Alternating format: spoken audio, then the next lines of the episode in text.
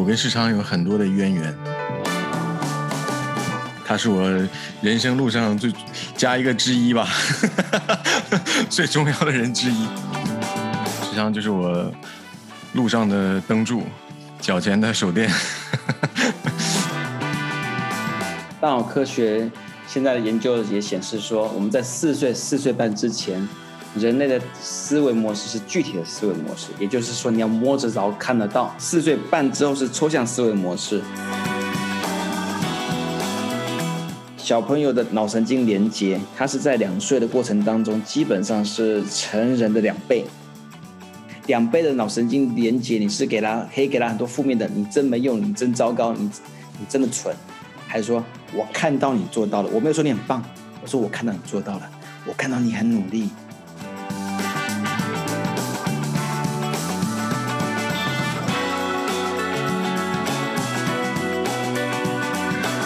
学习天天求实，大家好，这里是 Juice 求实，我是 Raymond。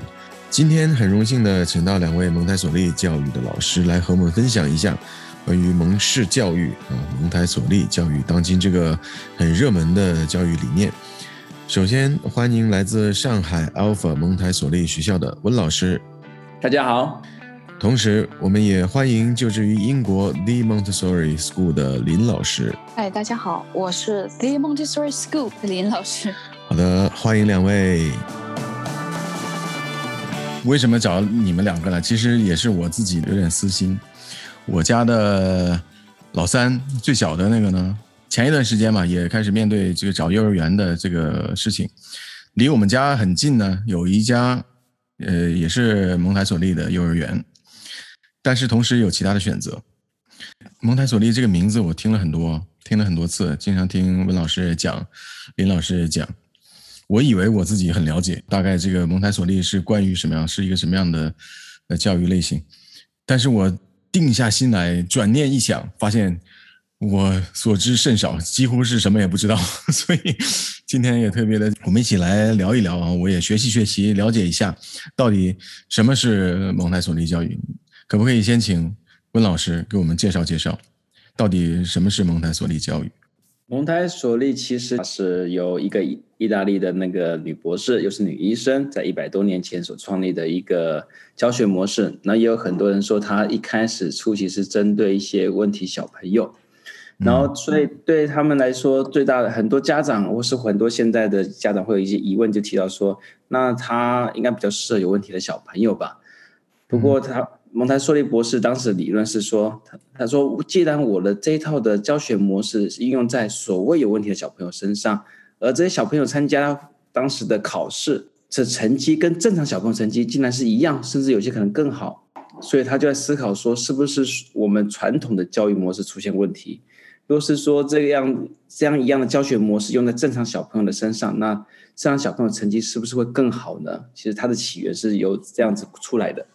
所以，在我在接触蒙台梭利之后，我是发觉一点更特别的一点是说，他的教学理念就是以一百年后的今天来讲，我们现在常讨论到说，好人工智能，然后是所以就提到说人的大脑，人的大脑里面就是说，包括我们这些脑的结构、脑的神经，我们怎么学事情，其实现在的脑神经科学刚刚好就印证了一百多年前蒙台梭利博士所。呃，所所提倡的这个蒙台梭利的教学理念，它是非常非常符合科学的，是有科学根据和依据。这应该是我会觉得说，目前我我想不到其他的教育体制会比它更好。你所说它它是一个模式，对，是一种是一种教育模式。那具体它有有什么不同呢？就和普通的幼儿园、普通的学校有什么形式上的差差异呢？具体会做什么？应该是说。我自己觉得想法看法是说，它跟我们传统教育不点不同点是说，它是提倡一定要动，然后我们在动的过程，对，就是你要动手去做的过程当中，你才才能真正的学习到。然后到到时候我会分享一个一个一个简一一页那个图片吧，简报或者之类的，然后就提到说，玛利亚蒙特博说玛玛利亚蒙特梭利博士所提到的说，为什么就是。我听过，我看过，就我等等到我做过之后，我才真正的学习到。然后我们在中国，荀子在两千年前也提的，一一千多年前、两千多年前也提到过。然后我们现在商学院提到说，当你去参加任何的讲座 seminar，嗯，你光听只能吸收百分之五，最多十，你听跟看，你可能会多一点。听听看，在做实操，你才能真正吸收到你你实际参加这 seminar 所里面所需要传递的信息。其实这就是蒙台梭利。你要结合你多重的感官、不同点来认识你生活上所学习的每一个细节。所以，我们讲说数学好了，我们在很多地方都强调说数学要背九九乘法表。我们从小我们在特别在中国这环境一定是要背的。但蒙台梭利是不强调背的，因为他说说所有的数学都是可以形象化，就是具体化，而不是抽象的。嗯，是的。所以，我们我们是可以透过我们在学习的，在所以蒙台梭利数学为什么特别好？因为它是看得着、摸得到。那我觉得这是最大的不同的区别。那我举举自己的例子，我当时在英国读 A level 的时候，我是读 double math，就双数学。所以 double math 里面提到一个是纯数学 pure math，另外一种就是应用型的数学 applied math。应用型的数学呢，它是跟就会涉及到像 mechanics，就是机械学啊、动力学之类的。当时我一开始就在这个部分，我就一开始有点落后。那我心里蛮不服气的，因为我数学其实还蛮不错的。然后后来仔细研究，发觉说，原来我缺少了一个，就是一个三三维的一个角度、一个观念来看这些看看数学。我们打个平方，打打个举例，平方是什么意思？平方就是我们说二的平方就是二乘以二乘二。嗯，对，那立方呢？二乘二乘二，三次嘛，我们就乘三次，我们都备注了。那都为什么要乘两次呢？为什么要乘三次呢？我相信我们在传统教育里面不会解释的，他就让你备注就好。但蒙台梭利的教具从在幼儿园这个阶段就涉及到什么是平方，什么是立方，是摸着到摸着着看得到的。嗯，对，等于是解释这个，我觉得听起来比较像。嗯、呃，比较像我孩子在英国上小学，他们接触到的这个数学是这样。有的时候辅导他功课会遇到一些 遇到一些困难，就是我去告诉他这个，反正答案就是这样嘛。我们从小学就是这样，但是他们好像就是很注重这个过程。是的，从比如说二十二乘二等于四，那这个四是怎么得来的，而不是就是二二得四这么简单。呃，你觉得小朋友他对于这个概念的理解上会有障碍吗？因为好像这个概念对于大人来讲，好像你问我为什么立方到底什么意思，让我很清楚的去解释这个立方，我都觉得我可能会有一些困难。那如果你老师解释给小朋友听的话，他第一他会不会觉得有这个接受理解上的难度？第二，嗯，有这个必要吗？生活化一点来讲的话，蒙台梭利更多是帮助小朋友生存在这世界上的能力吧，我会这么讲。是生嗯，对，生存在这世界上。那林老师，你要不说什么吗？我其实我想要听你解释更多关于数学。我接触的数学呢，就是因为我的教学的年龄，这个现在目前的小朋友就是年纪都是两岁多一点，所以他们还没有接触很深的。但他们最初的呢，嗯、都是从先从感官，他们有个叫 Red Road。就是先从短一点点变长，一点点变长，他们比较就是帮助他们视觉、嗯、还有这个触觉上感受，就是他们的 differences。然后呢，他们然后蒙台梭利博士他就研制了这个 number roads，number roads 是简直和这个 red roads 一模一样，但是他用红蓝红蓝就把这个分开，但是每个分开的尺寸都是一样的。所以第一个呢就是很最短的那个呢，它就是一；第二个就长一点儿。但是它这个一二都是同样尺寸的，但小孩就一眼 visualize 可以看哦，二是比一要长的。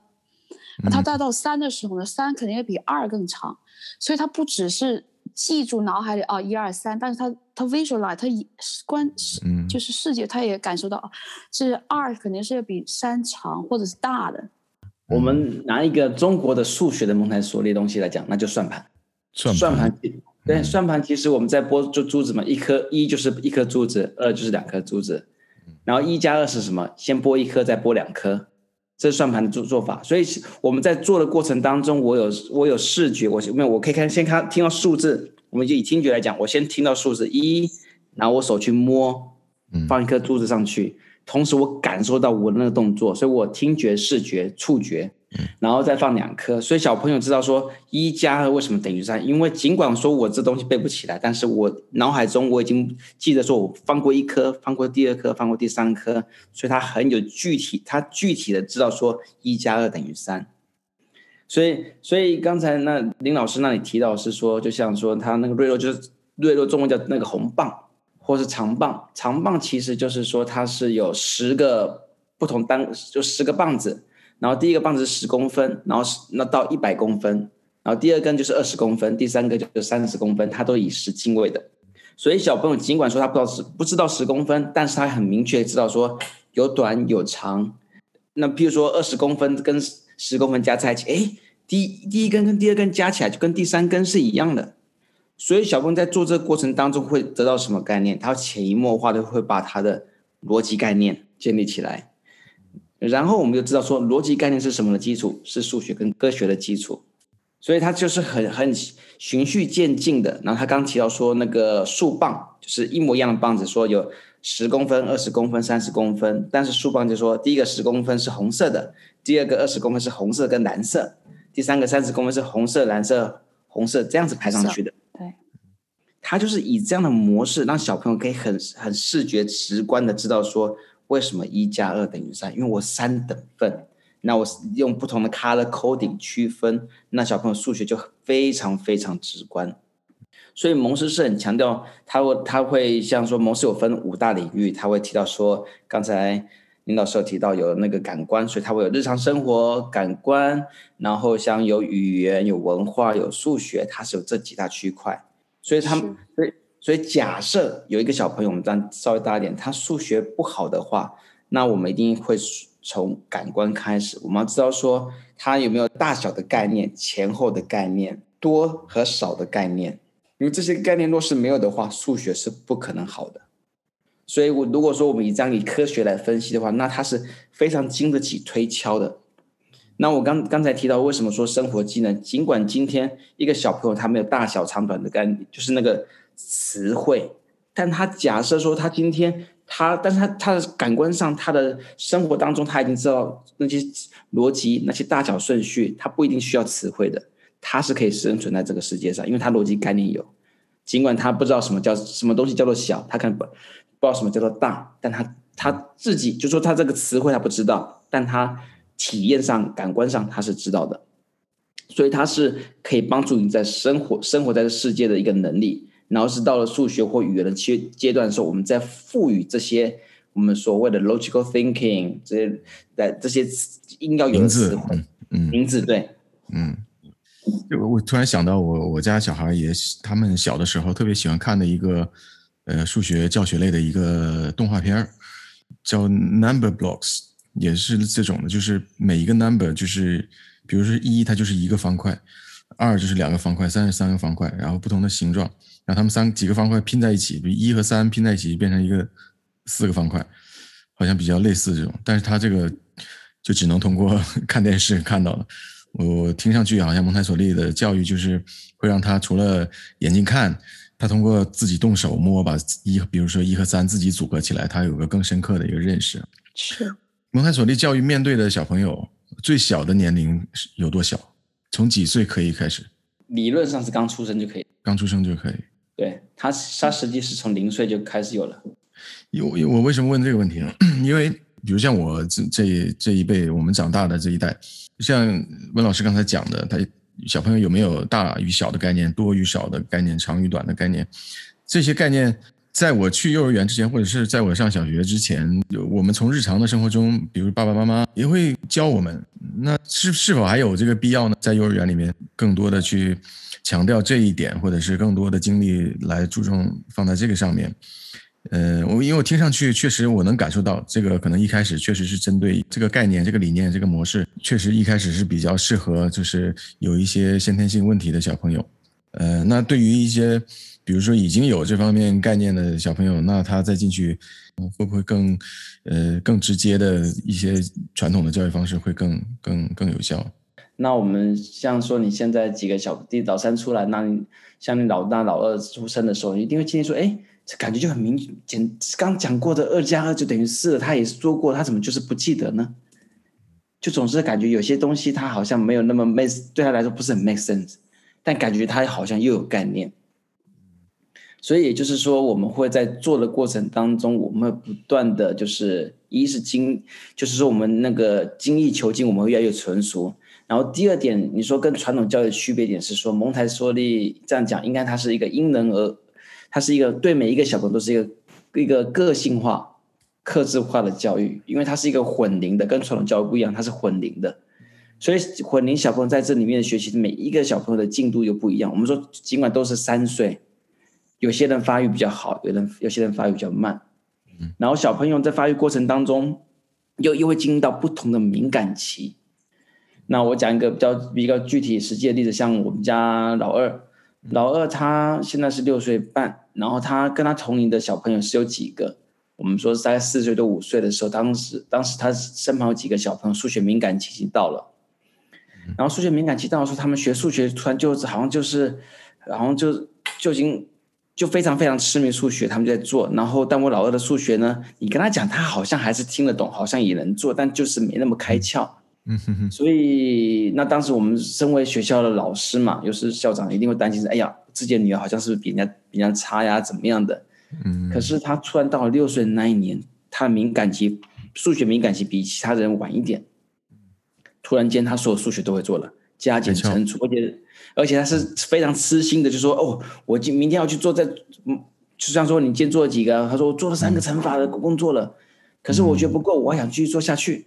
嗯”他就对乘法非常的那个兴趣，嗯，很痴迷。对，所以这个就是说，蒙台梭利跟传统教育不一样的地方是说，我们要依照每一个小朋友发展进度，每个小朋友不同的敏感期，然后我在敏感期的过程当中，我要给他更多的养分，因为在敏感期的这我们。假设说，呃，我们说大肢体的敏感期，我们讲小一点小朋友一岁半的时候，他是大肢体，就是说你喜欢他，这时候小朋友喜欢帮人家做家事，喜欢抬东西，喜欢，然后喜欢喜欢喜欢扫地拖地，然后提东西推东西，嗯，因为在敏感期发生的时候，他这时候对他大肢体发展是事半功倍。你过了敏感期呢，可能还是会发展，它效果会变没有那么没有那么好，所以我们要抓准那个敏感期。那蒙台梭利他整个的一个教学的理念，他就提到是说，我们要依照小朋友每一个的特质，那我们依照他每一个小朋友的敏感期，因为他都是不一样的，所以对老师就很要求，因为老师要知道如何观察小朋友不同的敏感期，然后在时间到的时候呢，我我提供他所需要的养分，那这样子的话，他发展就很好，就我们就不会，他不是跟其他人来做比较，而是跟自己说，我是不是越来越好了。当然，全世界小朋友的发展的规律又是有大致的一个时间点，比如说七坐八爬，全世界都一样。大概一岁多开始学会站起来走路，然后开始出那讲话。一岁半大肢体敏感期，两岁是秩序感敏感期。全世界都有一个大概的一个标准，但是每一个小朋友前后不同的时间。尽管是两岁，有些人发育的早半年、早八个月，有些人晚半年、晚八个月，但这些其实都是在一个合理的范围之内。嗯，所以你说回到回到原来回来，我们刚提到说，那蒙台梭利跟传统教育的区别点不同在什么地方？其实三个东西可以总结，一个是说我是一个预备好的环境，这个环境是说符合假设我今天是一个三到六岁小小朋友的教室，符合三岁到六岁小朋友发展的一个环境。嗯，然后第二几个点是说预备好的老师，老师其实也成人一部分，就就成人，就我们不要说。他们比较不强调说是老师，而是成人。他说看顾者，那我就是在这里，我要我来这里观察每一个小朋友他的发展的状况如何，那我提供相对应的引导。因为蒙台蒙台梭利相信老小朋友是自己的老师。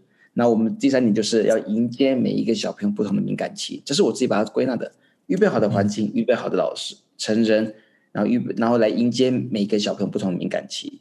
他在这过程当中，他的发展将会是非常的好。对，我觉得就像你说的，可能很多的小朋友有些很多的基础知识，可能可能知道了，但我觉得蒙台梭利呢，可以把这些基础知识慢慢在升华，呃，更加的具体化，而不是只是就很多抽象的东西。就是可能我小我们小时候知道很多，比如说数字吧，小朋友很快就会背，可能一到十，一到二十，可能一到一百，就是因为他们的大脑叫 absorbing mind，就是很吸收力，就是你告诉他，他会记下来，但是他并不明白这个数字代表什么意义。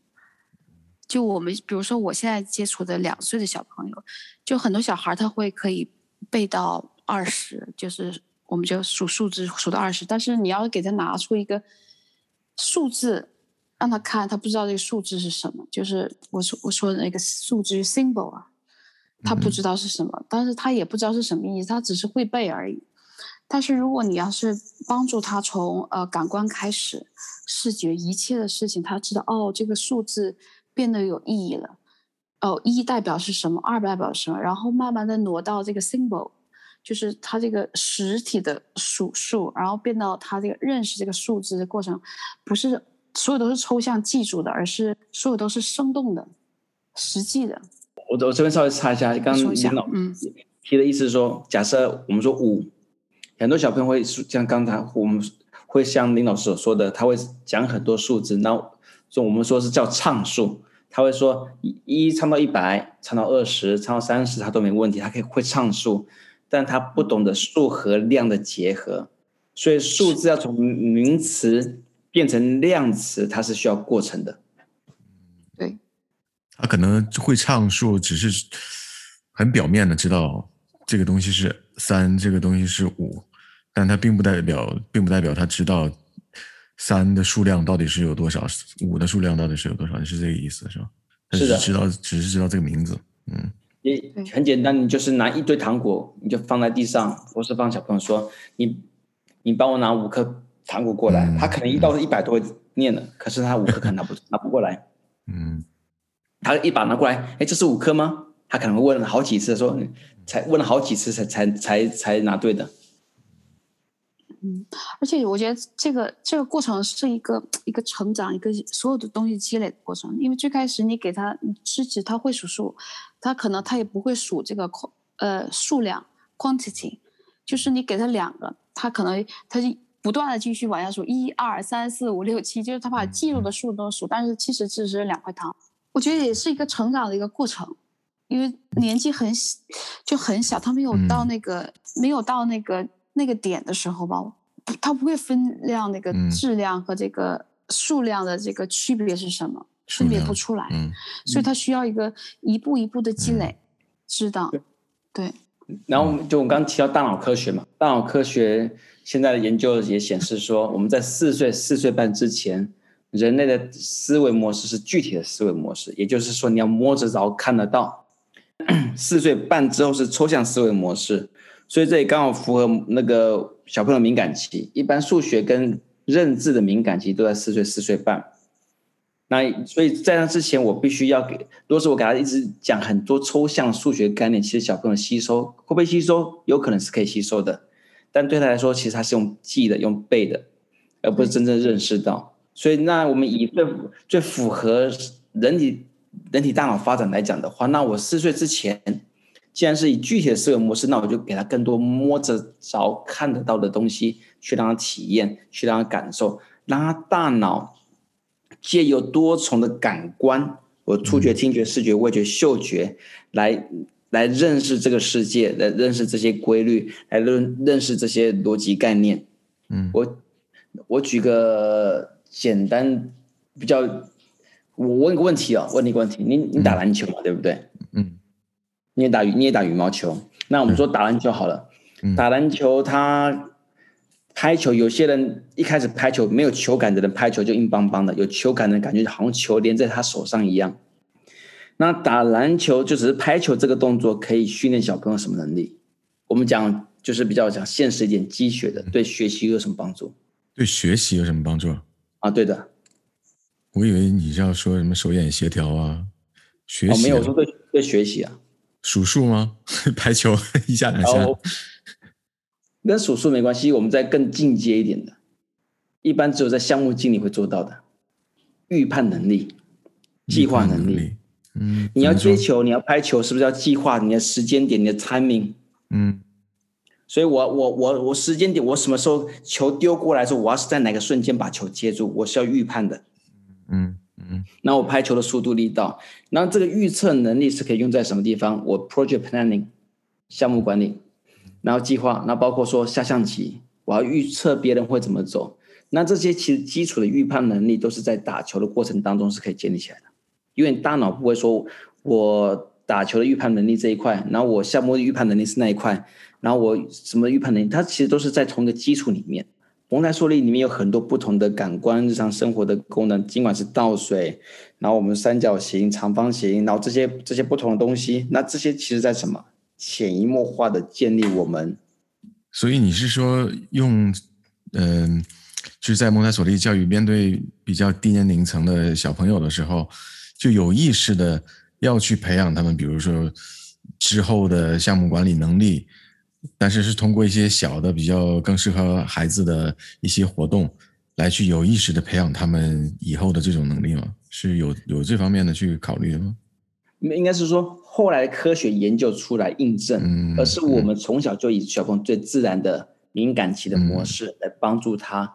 来做这些事情，那让帮助他，就是因为我们常说，那他只是倒水，倒水有什么意义呢？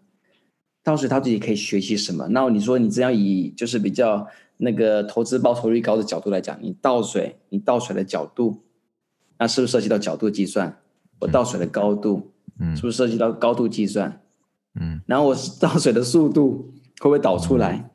这些这个是细心的程度，我观察力。那这些其实你真的是要挑出来，每一个东西都是帮助小朋友将来的特质。所以蒙台梭利他不是说他，因为他当时想了很多东西哦，我这个预来来帮助他可以有什么预判能力，有什么东西，而是他是依照人。蒙台梭利博士厉害的地方是说，因为他又是医生又是教教育家，所以他想说，什么样是最符合人类发展的。所以他观察小朋友不同敏感期，他觉得说，我这是最符合人类发展，而是现在的科学回推回论来论证的话，那这其实我们每一个的基础的生活能力，都对将来的某些我们说计划等等都是有帮助的。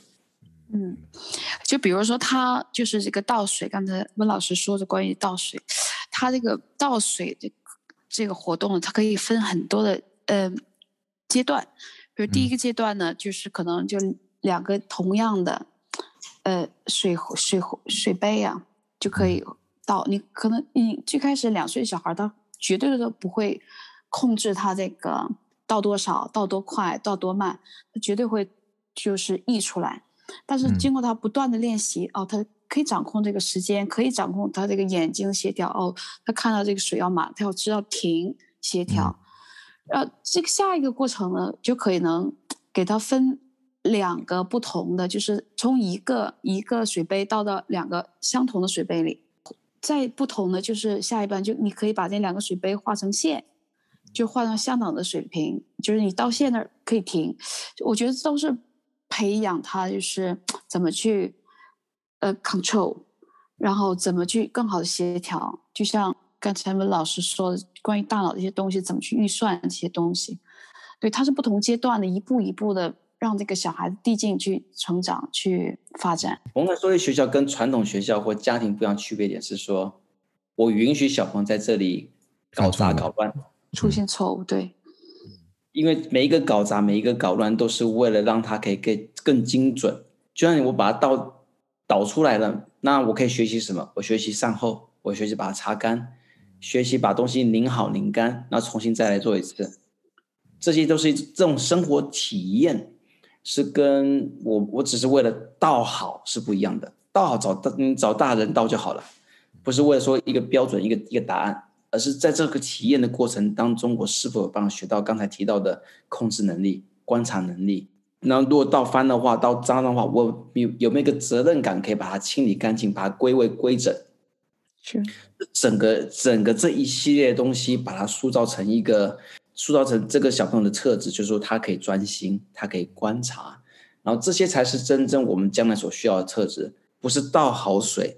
我不需要一个小朋友会倒好水。我们说我长大就会倒好水，当然不是。我要让他倒好水，原因是说我需要把他这些特质建立起来，因为这些特质是我将来希望他二十岁所具备有观察能力、耐心度、对事情负责任。这次蒙台梭利所要帮助的小朋友成长的地方是说，赋予他动作能力，赋予他对自己负责任，然后在这整个过程当中，他的一些潜在能力，包括说专注力啊、自我自我认知感，然后包括逻辑概念，就潜移默化的建立起来。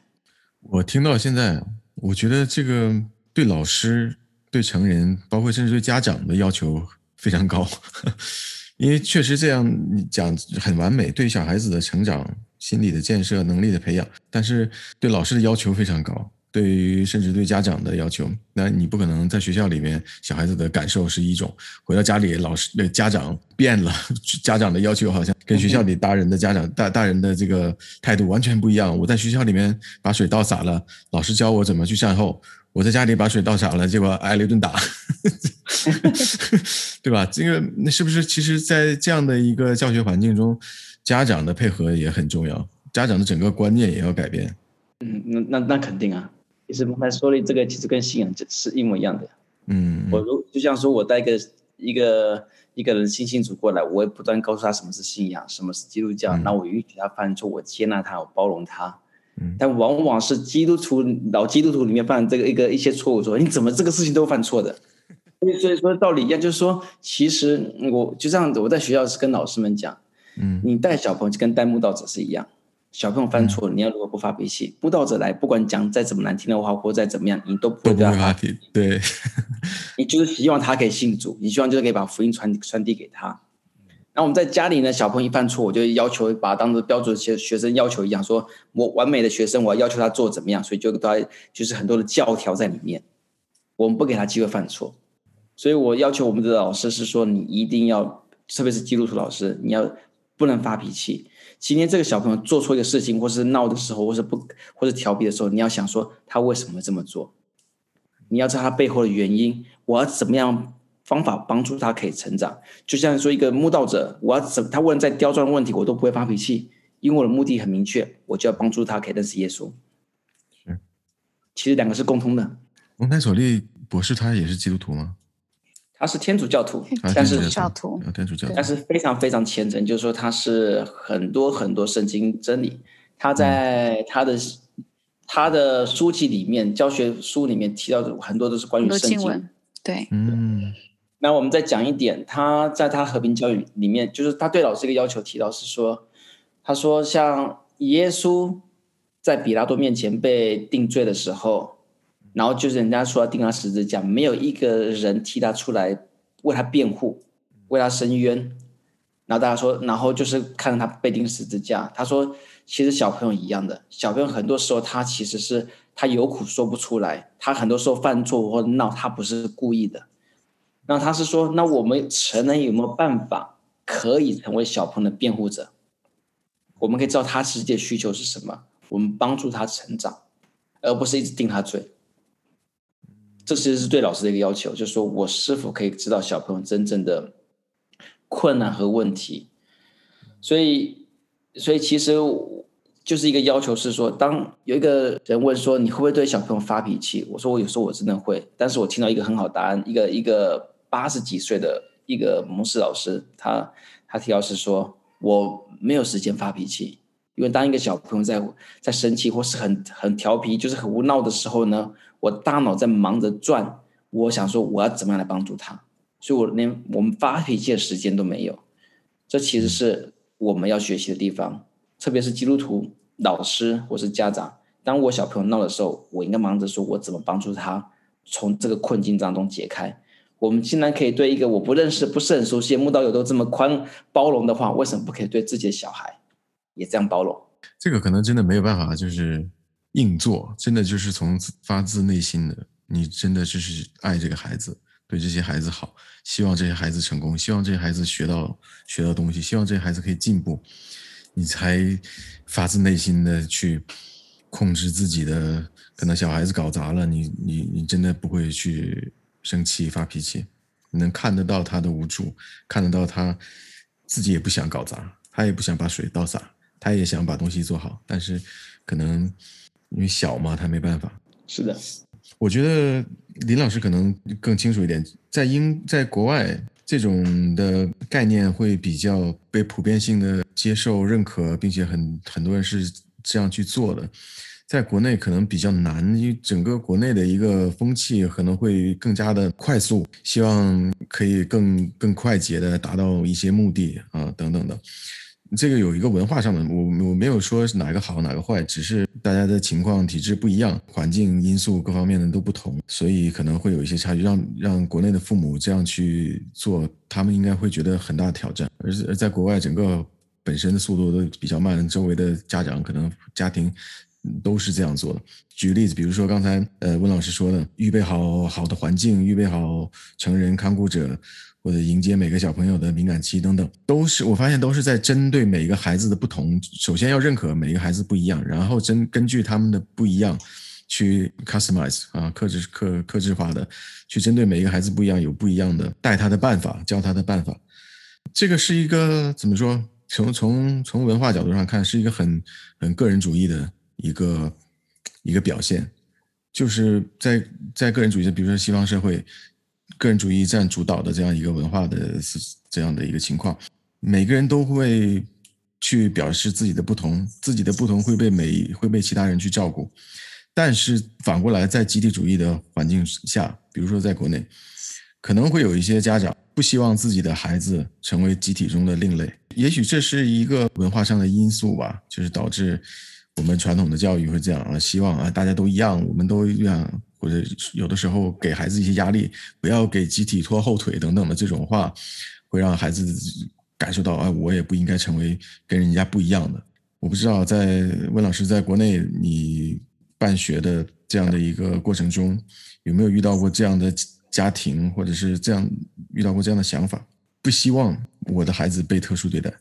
我我觉得你刚其实都都其实讲的总结挺好的，因为其实我在。在家长参观学校的时候，或是说对外国人其实没什么好介绍的。嗯嗯嗯，因为外国人其实就像你讲说，西方人他的从小生长环境文化，其实就是以这样的跟蒙台梭利文化其实是蛮多是吻合的，所以很多的价值是你很难把它体现出来，因为就是融合在文化当中。所以在国为什么我会感觉好像我会比较讲比较多，会可以比较可以把它分解出来讲，是因为我们面对是完全一个不同一样的文化。完全就是一个速度，然后过程不追求，是只要结果。对的，所以这才是为什么我会好像说很有研究，但也是被环境逼出来的，逼出来说我必须把这个拆解出来说，让家长知道为什么这个很重要。嗯，因为我们太太强调结果了，太多国内太多神童，但是他没有自理能力。国内的很多的报道里面都提到说。还有小朋友两岁神童，十七岁进中科院，后来被退学过，原因是不能照顾自己。所以，所以这这个是目前在国内最大的一个问题，就是说，一是只在乎知识、成绩、名校，不在乎生活自理能力，一个独特独立性。然后第二点，就像你刚刚提到的，他们其实你说标新立异这些也是一样，他们不希望小朋友都特别突出，他觉得说，就说我只希望他聪明而已，成绩好而已，这是可以突出的。其他部分呢？那我最好是跟着大流、哦、大大大的流走。对，对，对。那这样的话，从蒙蒙台梭利学校出来的孩子，因为也确实像你说的一样，这种教育的模式，感觉其实和我的小孩在在英国就是普通的学校里接受的，好像虽然没有那么细致，但整体的理念概念是比较吻合的。可能其他的幼儿园虽然没有比较系统的这种教育模式，但是他们的概念也是这样的，去注重每个小孩子小孩子的不同。但是如果在国内的话，从蒙台梭利呃学校出来的孩子与国内的教育体制有没有衔接上的问题？比如说他他从幼儿园毕业了要进小学了，家像你说的嘛，家长大部分也是看结果嘛。OK，我知道我的小孩子在这里受了很好的、很扎实的，就像一棵树一样，一个他的他的根很很扎实，但是也许没有那么快，像其他的所谓的加引号的神童一样啊，马上哇九九乘法表，比方说九九了，九十九乘法表都会背。好像没有那些小孩子这么的出色。你觉得这两种教育的模式上有没有一些衔接上的问题呢？毕竟，如果我们现在只有蒙台梭利的幼儿园嘛，那等他进了小学之后，这个教育又不一样了，会不会对他对孩子本身产生一些困扰，和对家长也会有一些质疑呢？在国内来讲的话，如果一个学校是有能力把蒙台梭利他在六岁进小学之前的呃应应习得的东西都按照小朋友发展来这传授出来的话，或者引导小朋友的话，嗯，但这个小朋友的竞争力只会比传统教育模式更强。嗯，因为蒙台梭利我们刚刚涉及到他说的五大领域，那我们讲说我们就比较功利一点讲，我们说数学嘛，语言嘛，还有就是说再来天文地理科学、文化类的。蒙台梭利，我们说以我们学校例子来讲，一个零基础的小朋友三岁过来，他正常情况之下，我不是说特别聪明的，也不是说特别笨的，正常 typical 小朋友来讲的话，他六岁离开学校是英文听说读写，在中在中国的地方哦，家里没有英文环境，英文听说读写，数学加减乘除都有能力可以做，而且还懂得天文地理的东西，知识是非常知识层面是非常广的，而且完全是以不积学的模式来传输传递过去。因为我不是逼着他学什么，而是他的敏感期自己就会督促了他，逼催着他去学这些东西。我只是提供一个环境，所以他应该是比传统教育更有竞争力的，因为他是真正理解数学、认识数学，真正英文是依照兴趣里面发展出来，他自己去念去读是很开心的，而不是像传统那种就是一直这种机械教育衔接，我不认为会有问题，而且应该是更有更有。竞争力，因为他自制能力、独立性都是更加的好。在英国，我觉得也是，因为呃，像很多蒙台梭利幼儿园毕业的小朋友，他去到呃英国小学的时候，会觉得嗯很多东西他都会了，就有问题就是就是他们会觉得很无聊，因为他们很多东西他们都已经学过了，就是他们的。基础是会更高一些。蒙台梭利的小朋友，嗯、你像我们学校的小朋友到四五岁，他们一般就是写啊、读啊，就是都有一定的基础。他们的数学都是有一定基础，所以他们会在小学重新，可能头一两年都要重新重新学。他们会觉得，哎，这些我都会了。我就回应林老师讲的话，其实我、嗯、我是真的，就像他讲，英国也是在在我们学校中，在国内其实也是。因为假设说在西方国家，在跟在中国这边，我们都是有办法，小朋友进小学之前，他能力其实已经是很好的情况之下，那也就是说，这个教育模式是有能力，是是有办法让小朋友在既开心，不是被逼催的情况之下，他。然后得到这些能力，那小朋友以理以这样理论上来讲，那小朋友六岁之前其实可以学到东西是非常多的，嗯，他是有能力可以学到很多，比我们现在传统教学模式模式学到更多的。那我觉得这就是我们要去思考的地方。那我们在小朋友黄金时期学习的过程当中，我们到底错过了哪些东西？传统教育，嗯，因为我我们再回归到那个呃那个大脑来讲。小朋友的脑神经连接，他是在两岁的过程当中，基本上是成人的两倍。然后两岁或是三岁到六岁过程当中，他开始做删减修剪，所以到六岁左右或七岁的时候呢，他其实他的脑神经的连接量是跟成人差不多的。那换句话说，我从零岁到六岁过程当中，就已经把我的基础，我要说发育的基本上都发育的七七八八了。那这那既然说这是黄金的。累积期，那我要给他什么样的养分？我要把它雕塑成什么样的大脑？是取决于环境，跟他生就成人，其实人也是一样，人也是小朋友生活环境的一部分，就取决于环境给他哪些刺激了。那我们所以说来讲，假设我给他足够的养分，他是有办法在六岁之前习得大量的知识。我们说世界地图，我们学校这么多年，很多小朋友世界地图都会背，成人有时候还要拿小抄，小朋友都是可以背出来的。但他不是用硬背的，他是我们在教地图、教地理的时候，他自然而然就自己就很兴很有兴趣，每天自己去做，重复去做。早上第一件事情，跑到教室里面去把地图拿出来，自己再再做，这不是人逼的。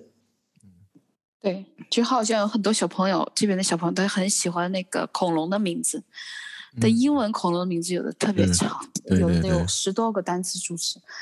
他读出来，我可能未必都能读出来，就因为他特别感兴趣，他所有的他的生活习性，他的那个种类，他都知道。他可能现在才三四岁而已，嗯，就是他因为感感兴趣。我自己的非常深的感受，蒙台梭利教育真的是对孩子特别的特别的友善。我想请林老师能不能给我们分享一下，就是你在你的工作中有哪些不能叫困难吧，就是哪些的挑战？我希望能有一些家长能听得到，这一个教育让孩子很受益，但是实际上成人、老师，包括作为父母的，实际上我们要付出很多。然后 我希望很多父母们能够了解，在里面老师是付出了很多的辛苦，付出了很多的不容易的。嗯，林林老师有没有比较实际的案例分享给我们家长听一听看？其实，就像刚才温老师说的，其实蒙台梭利最重要的这三点，就是一个是环境，嗯、所以你在工作之前，你要把你想要就是。想要小孩成为什么样，你要把这个环境先预备好，所以你要花很多的精力、时间去预备小朋友要接触这个环境，就教室吧。比如说我们的教室你要弄好。再有一个就是老师特别重要，就是你要知道小孩的行为举止，他们需要在哪，你也要通过观察，你要预备他们所要下一步需要他们的就是怎么去更好的激发他们的兴趣环兴趣。然后怎么样更好的预备这个环境去激发他们的兴趣？然后呢，我觉得作为老师，你也要跟家长沟通，就是你的现在孩子敏感期在哪里？比如他现在对数字特别感兴趣，你在家可以帮他做什么？再有一个作为老师，就是你自己本身，就我们中国说一句话，言行，嗯，胜于什么？言传什么？怎么说来着？言传身教。言传身教，言传身教，对，就是我们必须有个好的 modeling，嗯，就是如果你希望你的孩子成为什么样，你必须自己要先成为这个样子。如果你希望你的孩子就是每天可以去读书，嗯，可能我们在学校的时候你就有读书的环节，你会发现很多小孩他非常喜欢模仿老师，他可能回家的 时候他会对他的娃娃说：“哦，今天。”我要给你上什么什么课？如果你老师每天都是特别暴躁的，他回家可能也是很暴躁。家长也是同样的。如果你每天就是呃，就说啊，你要去看书看书，但是你不断的在看手机，不断的在看电视，那他肯定说哦，他肯定也是要要学你的，要去刷屏，要去看电视的。如果你每天就是有一段时间是在读书的，或者是做一些家务，可以让他去参与的。我觉得他自然而然会培养这样好的习惯嘛，嗯，就对家长真的要求很高，对老师要求也很高，但是我觉得是值得的吧。对，温老师，现在咱们国内蒙氏的幼儿园多吗？他其实不少，而且是越来越多，但是真正有质量的其实不多，是吗？我觉得在中国也是一样，以前我们学校的呃。我们学的那个蒙台梭利学校，就培训老师的机构，他就说，这是世界面临的问题是什么呢？就很多学校他会打蒙台梭利的名头，嗯，但是他未必有这样的师资，就是老师可能不都是专经过专门培训的，但是因为很多人只是认这个蒙台梭利名头，所以他也会去把小孩子送过去。但如果我真的明白的家长，他可能进去看、观察一圈这个环境，他可能知道是不是真的蒙台梭利。是需要特别的资质吗？就是像这一类蒙台梭利的幼儿园，他他一定是会有自己的资质呢，还是谁都可以挂这个名字？在国内谁谁都可以挂呀，他就是因为他没有一个没有一个注册商标，没有一个专利，很多学校就买一些教具，就说自己是蒙台梭利学校了。哦。但是其实关键不在教具上，是在意识上。对，就是老师很重要，我觉得。就算你真的是有证的老师，也不见得真的都是合适的老师。实话实说，因为现在他这个证其实你说难拿吗？他也不是真的很难拿。你就是几个月的实学习，再花一年的时间实习，你就可以拿到这个证了。大部分情况之下都不太可能不过，但真正懂得精髓的老师。非常非常少，作为家长还是要到学校里去看一下，去好好的了解一下，不要进了这个圈套，觉得他挂这个蒙台梭利的名字，就觉得他一定是蒙台梭利的教育，还真的不一定。嗯哼，嗯，我我我在最后问一个可能家长比较关心的问题：蒙台梭利的幼儿园是不是会比其他的普通幼儿园会贵一些？嗯，那肯定的，因为 温老师走心一点，走心一点。因为因为为什么他肯定是说第一？他老师，你说好，我们就说，不管他是不是真的有经验，他光这张执照他就花了蛮多时间去考。他这个这个执照，我们说在国内也要花个十大概五万块，五万人民币，那去去学去实习一年，他所以不只是五万块，你要实习一年的时间，你才有办法拿拿得到。哦，这个这资格证是吧？对的，所以说他第一，他本身是有要一个你要投资，而且他是必须是现在要求，就说以 AMS 来讲的话，必须是大科，就大学本科毕业。嗯，所以他是有一一一一定的最低门槛，然后你要买的，以学校来讲，你要投资的教具，教具本身也不便宜。嗯、好的教具来讲的话，所以他一开始的投资其实是比传统学校来讲来说大得多。作为家长，需要在家里准备一些。配合的教具吗？不建议，不建议哦。为什么呢？因为学小朋友看多，我在学校坐在家里做，他不会反，他不会失去疲乏嘛。嗯，嗯，真的，老师还是还是从学孩子的角度去思考的问题啊。第第二点是，第二点，第二点是家长家长也也有压力很大呀。人家说怎么这么久了，这个东西还不会做？适得其反，没有的话还不会遇到这个问题，有了反而烦。对啊，那那你就就单纯点嘛。你说学数学，你就拿苹果来做数学就可以了。嗯，拿苹果、瓜子，这些都是日常生活的东西。然后家长说：“那我要怎么帮助小朋友培养数学的概念？”我说：“杂货店的小朋友数学一定比一般人都好。”从小就算账，从小就收钱，从小就耳濡目染嘛。那你要帮助小朋友建立他的数学能力什么？然后从小耳濡目染，那也就是说，嗯、好，我我把一个苹，就是说你去帮我拿三颗苹果，他拿到两颗的话，你不要说你拿错了，不要打击他，你说哇，我看到你拿了两颗，还少一颗哦，嗯，他要知道说再多一颗就变三颗了。所以你第一，你告诉他正都是正确的，你手上拿的是两颗，你没有说过他不对。同时，你鼓励他再多拿一颗就三颗。你这句话里面也没有一句指责，没有一句说你不对，而是说：哇，我告诉你手上是有两颗，你还需要一颗。所以小朋友怎么样，他也不会一直觉得说被拒绝，说觉得我自己很没用、很笨。小朋友是不是很在乎这一点？自己被否定，自己被拒绝、被批评？你在不在乎？人是真一定在乎的，但是大人是有有有自我方法调节，或者是。怼回去，小朋友不一定会怼。对啊，所以他的创伤就更多了呀。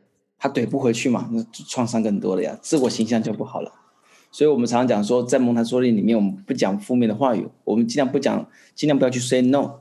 哇，这个完全完全就是我圣经的教导啊。我们是说，你看他如果做一个事情做的不对，那我们说，Why don't you do this？Why don't you try this way？为什么不试试看这样子呢？我们可以试个换个方法哦。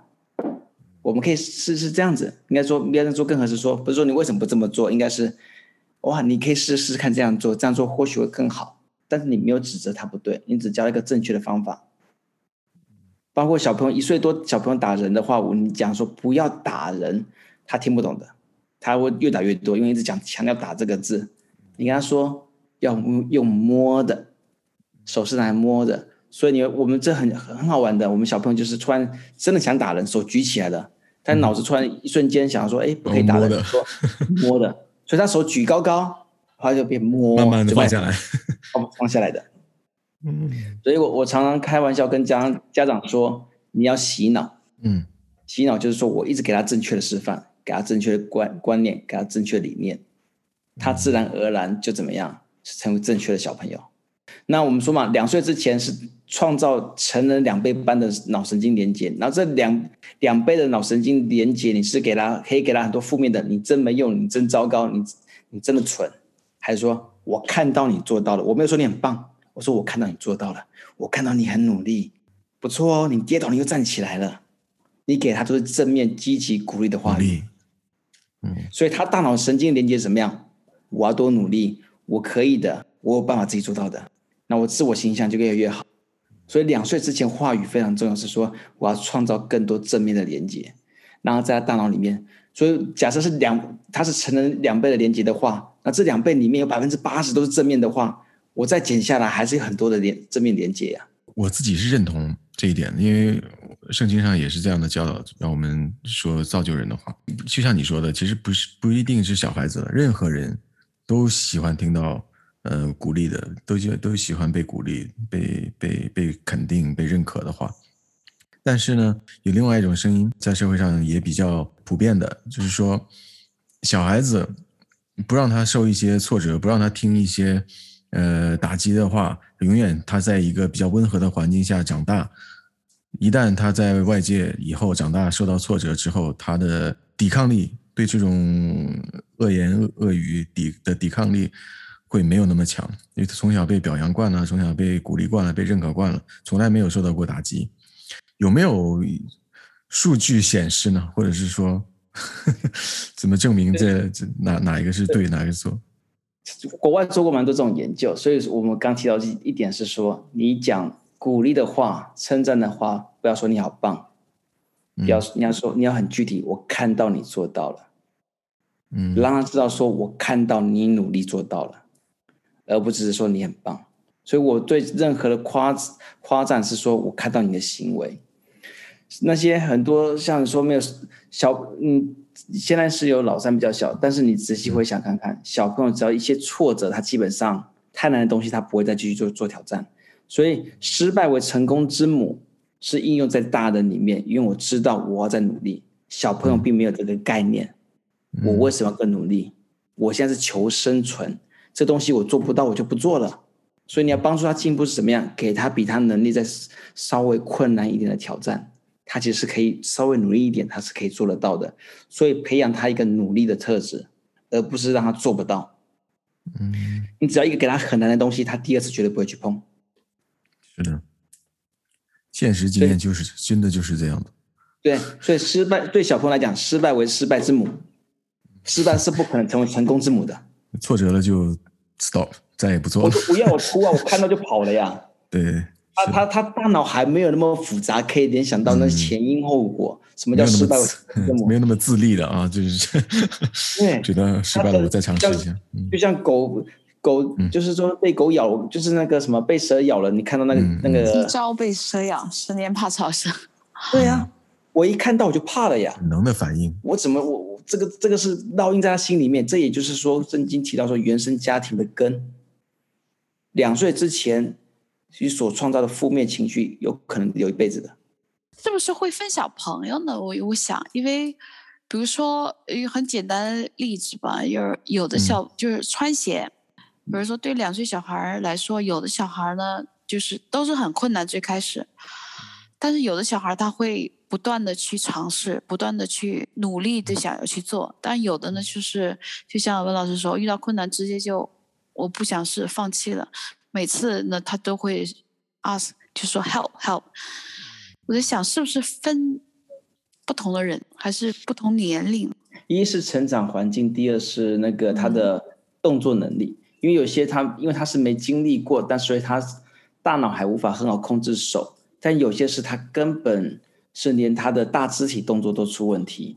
所以你大肢体动作出问题，你精细动作更不可能顺畅。所以等于是说，你要先分析说他本身的运动能力如何。如果假设他运动能力都很强，他其他都很好，但就鞋子不行的话，表示他是缺少缺少练给机会练习穿鞋子。但有些他可能其他方面都很糟糕，那表示他整体的动作能力不行，穿鞋子肯定是他更要放弃的，因为他其他生其他的生活能力都没有了，更何况穿穿鞋子其实是一个蛮难的事情。嗯所以我，所以我觉得重点是说，当今天小朋友会放弃，是因为他没有能力。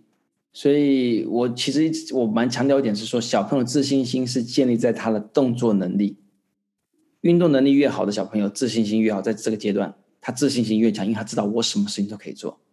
所以，所以，所以我觉得是一定还是从运动能力这边开始建立起来。只要他有基本的运动能力。他做更高阶的穿鞋子，做其他事情就会相对的容易的来说。呃，我们举个例子，你老师，你我看你你看看你们那边是不是也是一样？像小朋友可能力气是足够大的，但那你就要脱裤子或是脱拉拉裤，他还是脱不了，尽管他力气是够大的。我我这边刚好是两个相反的例子，一个女孩呢，她的就是。大肢体协调就是特别的 clumsy，就是不是特别的平稳。但他从小穿鞋，他就是哎自己会最开始不停锻炼锻炼，然后现在就很 independent。然后另一个呢，他就是跑，他的所有大肢体都非常的好，但是他就是不想自己穿鞋。但是我会分我会分解动作，告诉他哦，你先要打开这个，然后挣开，然后把脚放进里面，就是怎样，他都不想去尝试，所以我就 就真的每个小孩不一样，个性是比较个性是比较急的这些小朋友，对，个性非常急，所以所以因为你提到动作很好，他就很迅速，然后这样一般他是个性非常急的小朋友，那这个其实就是说。要从他个性开始调，然后又就说你慢慢来，我等你。那不行，今天我知道你可以做得到的，那我等到你做完，我们再做下个动作。其实对啊，我们等啊，但是 真的每个小朋友不一样。他说啊，我就躺在地上，你等会吧。就大家都都去 garden，真的有的时候他就会 miss 这个 time，嗯，我就等你啊。但是他就是不做呀。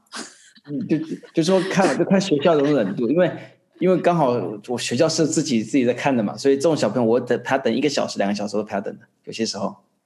我们等我们等半个小时，因为 garden time 就是半个小时就回来了。下一个环节了已经。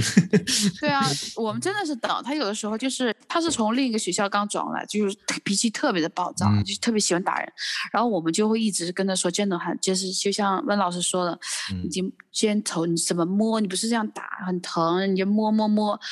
但是就经过这个六周以后吧，他确实就是他这个情绪 calm down，但他有时候还会扔很多的 activities，然后我们就会让他真的就是等着你 tidy up。然后你去做其他的，然后想去去下不行，你要 tidy up 以后呢，再去做其他的。哇，他就躺在那儿，然后他就更暴躁，把所有的周围的全部给你扔了，真的是有，然后真的是等，真真的等，真的等，真的没有等。但是就是有的时候，你真的是老师和这小朋友真的是有这种就对上，哎，我等你，对我。我们都 lunch，我们小孩都 lunch 都吃完了，他还躺在那儿，真的。后来解围了，是另一个老师，说要不然这样吧，我帮你一起。这个是要的，因为其实有一点，我常常我也跟老师们分享，要给自己台阶下。老师老师给自己台阶下吗？就是就是说，你今天在小朋友面前设立权威，说一就是一，说二是二，但是有些小朋友真的太讲太死的话，真的是他们。对的，所以这个时候你要想办法去，就想讲说，嗯，我看你假装说，哦，我看到你开始要做了，老师看到你要做了吗？好，那我陪你一起来做吧。还是要有技巧的去处理。是要有技巧，就是你要是有技巧。总而言之，就让他感觉说他还是自己在做，但其实是老师在帮他做。对，但是后来那个老师也发发现，其实他会做的挺好的，他会做，但是他就是、嗯、就是真的就是有那个 character。就是他不想，就就是有些小朋友，就是你要研究他特性特质，然后有些你应所以应对真没有办法。对，所以说我觉得是不容易的。就是做老师也好，家长也好，就是没有，虽然有个大概的一个模式去做，但是每个人的小孩的性格特征真的不一样，你要单独去学习，单独去研究。有个东有个东西，我突然想到，我觉得不知道会不会走题，因为。我们说抽象的概念嘛，我们说分享，中国人最喜欢说分享的。那其实，在国外也是，我们小朋友在一起玩东西，玩玩具，说我们要跟别人分享哦。嗯。然后说，然后是不是中，有时候我们讲说，你怎么都不跟其他小朋友分享？你怎么那么小气？在国内常常听到。嗯。所以我常常在想，然后我就想问 Raymond 这边说，你觉得分享这个字，小朋友到底听不得懂还是听不懂？你说三岁或四岁一个小朋友。这两个字他知道是什么意思，但是他不知道为什么我要分享，为什么我喜欢的东西要分享。你真的觉得他第一次听到他就知道说叫是是分享什么意思吗？还是说他只是说这个分享这个意思，还是对他来说我要把我东西给别人，但我不想要给，但我爸妈说我要给别人。我觉得是这样，就是爸妈说要给，但我不想给。对，所以不是分享嘛，只是说被剥夺。其实概念是说剥夺。嗯，是，嗯。所以分享是说，我有，我来跟你分享我的喜悦，分享我的东西。所以我常常跟很多家人说，我们说分享，说这个词汇就是一个非常非常抽象的概念。嗯，分享你无法跟小朋友解释什么叫分享。嗯，你要怎么解释？就像你数数一样，你会背到十，但是你不知道什么意思。对啊，如果今天你要跟你的小朋友说分享是什么意思？你要怎么解释？我把玩具给他了，就不是分享了。我的快乐没有了，我的快乐给了他。就是这这你这这个这个词汇是解释不了的。嗯，这个词汇是必须体验的。那我要怎么建立小朋友分享的概念呢？就是说在家庭里面，我们大家一起吃饭，比如说我们就假如说一家三口的。然后我就可以说，哇，我今天有三颗苹果，我一颗跟妈妈分享，一颗跟宝宝分享，我好开心啊！他就知道，哎，分享好就是这个样子。所以我在生活场景里面创造很多，我使用“分享”这两个字，然后我把实际的生活体验建立起来。甚至说，哦，这个东西我只有一个，哎。可是我不想跟妈妈分享，我想自己吃。可是我不跟妈妈分享，我我想妈妈开快乐，那怎么办呢？那一人一半吧。妈妈，我跟你分享一半，哇，你开心，我也开心。其实潜移默化，小朋友就真正知道分享是什么概念了。但是很多时候我们就说，你怎么不分享？你这么小气。然后，所以很多小朋友对“分享”这两个字是很很反感的，很负面，觉得自己很小气。而在学校也是，我们就会做很多的 role play。嗯，对，你和小朋友之间，哎，你互换角色。如果我把这个东西，哎，我很喜欢，但是我觉得，如果因为你也很喜欢，但是我分享给你，看到你喜欢，可能都会很快乐。就是互换一下角色。如果我的东西分享他，你会不会感觉很开心？他说，嗯，会啊。他说，哦，其他小朋友也是这么想啊，他会。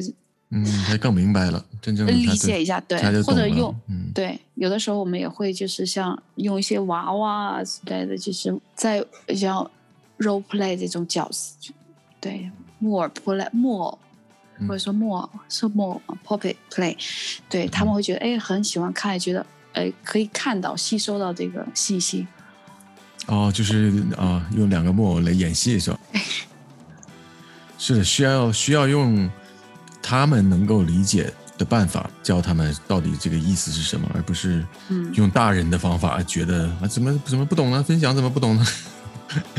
真的不懂，还是要让他们，嗯、而且还无缘无故还被骂一下呢。对啊，还会被骂。你说吝啬、小气，你要我把我喜欢的东西给别人，还要骂我，你到底是不是我爹啊？不给还要挨骂，这想想好像小孩蛮可怜的哦。真的是呀。希望今天听到我们节目的听众朋友们，尤其是一些有孩子的家庭父母们，能够对蒙台梭利有一个更深入的一个理解、明白，或者是准备要为人父母的年轻的夫妻们呢，对于以后你的孩子出生之后，以一个怎样的方式、一个怎样的心态去教导孩子，去帮助孩子，在孩子成长的过程中，作为他的一个好伙伴。凡是从孩子的角度去出发，啊，也要去重视每个孩子的不同，希望大家都有一个比较好的一个理解。